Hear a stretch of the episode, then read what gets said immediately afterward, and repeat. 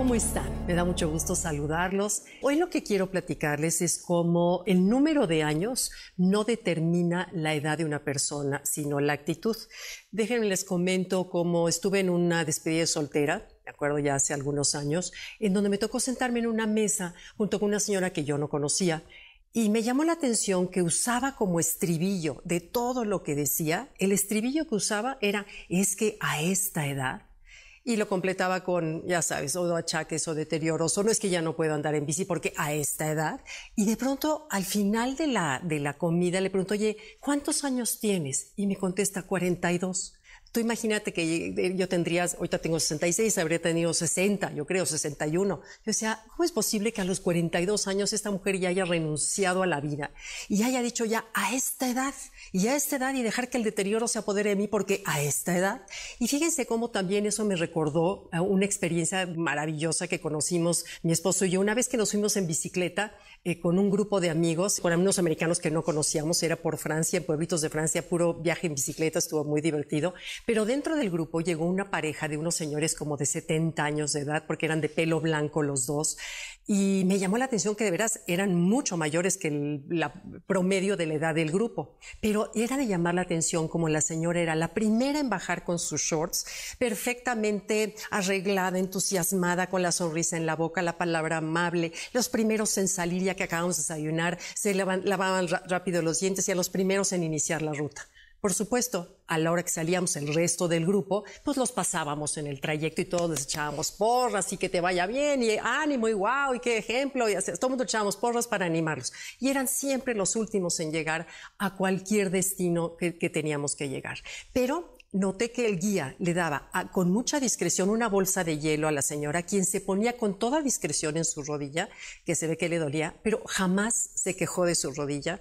Eh, a todos lados fueron, aunque llegando tarde, pero a todos lados fueron entusiasmados, felices. Entonces, un día me toca cenar con ella, dentro de esa semana que estuvimos, me toca sentarme en la mesa con ella y le pregunté, oye, se llamaba Berta, la señora y Berta, ¿y tienes hijos? Me dijo, sí, tengo dos hijas, pero esas ya están viejas. Digo, me dio mucha risa que la mamá dijera que sus hijas estaban viejas. Entonces, a la hora que me cuenta cómo era el estilo de vida de las dos hijas, entendí que sí estaban viejas. Entonces me cuenta cómo de verdad los años son solo un número. La edad está en la actitud, en la actitud que la gente tenga.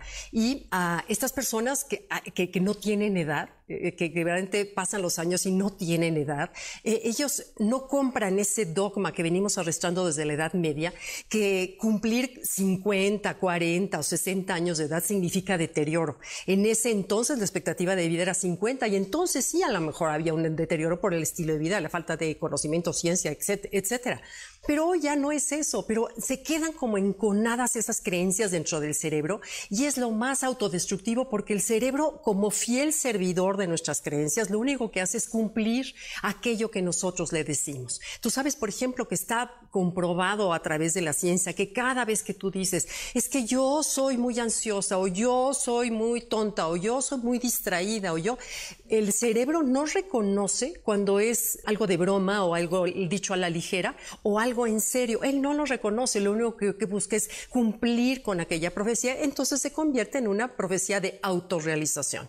O sea, el deterioro viene en las personas con mayor, digo, todos nos vamos a deteriorar porque, hemos dicho, la edad es la edad y la energía va bajando naturalmente, pero se, se hace más evidente y se acelera más en aquellas personas cuyo pensamiento es, es que a esta edad y sueltan la toalla porque ante esa pérdida de energía que tenemos con la pérdida de los años, que es normal y natural porque también no lo podemos negar, pero hay dos maneras de tomar eso. Uno es con una actitud activa, con una aceptación activa, aceptar que ya no tenemos la energía de un joven de 20, pero con una actitud activa o una actitud de brazo suelto, así como gordo en, tobogán, como me daba la idea que esta señora ya estaba. En esa, a los 42 años, tú te imaginarás, eh, en, ese, en esa actitud de pues no, yo ya no. Y entonces, claro, el deterioro se apodera de ti, la entropía natural de cualquier cosa que con los años suele deteriorarse si no le ponemos atención y, va a envejecer más rápido, se va a llenar de enfermedades. Entonces, lo que hoy quiero transmitirles y quiero invitarlos es, uno, a cuidar las palabras que te dices.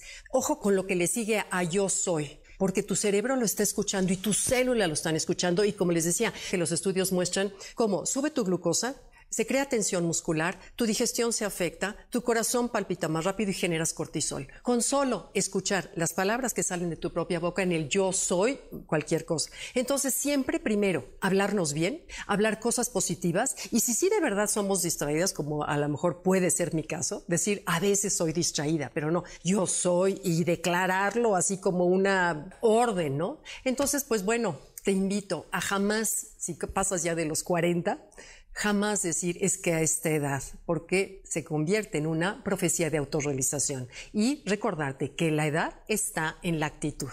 Bueno, pues gracias. Ahorita leo todos sus comentarios. Gracias. Bye.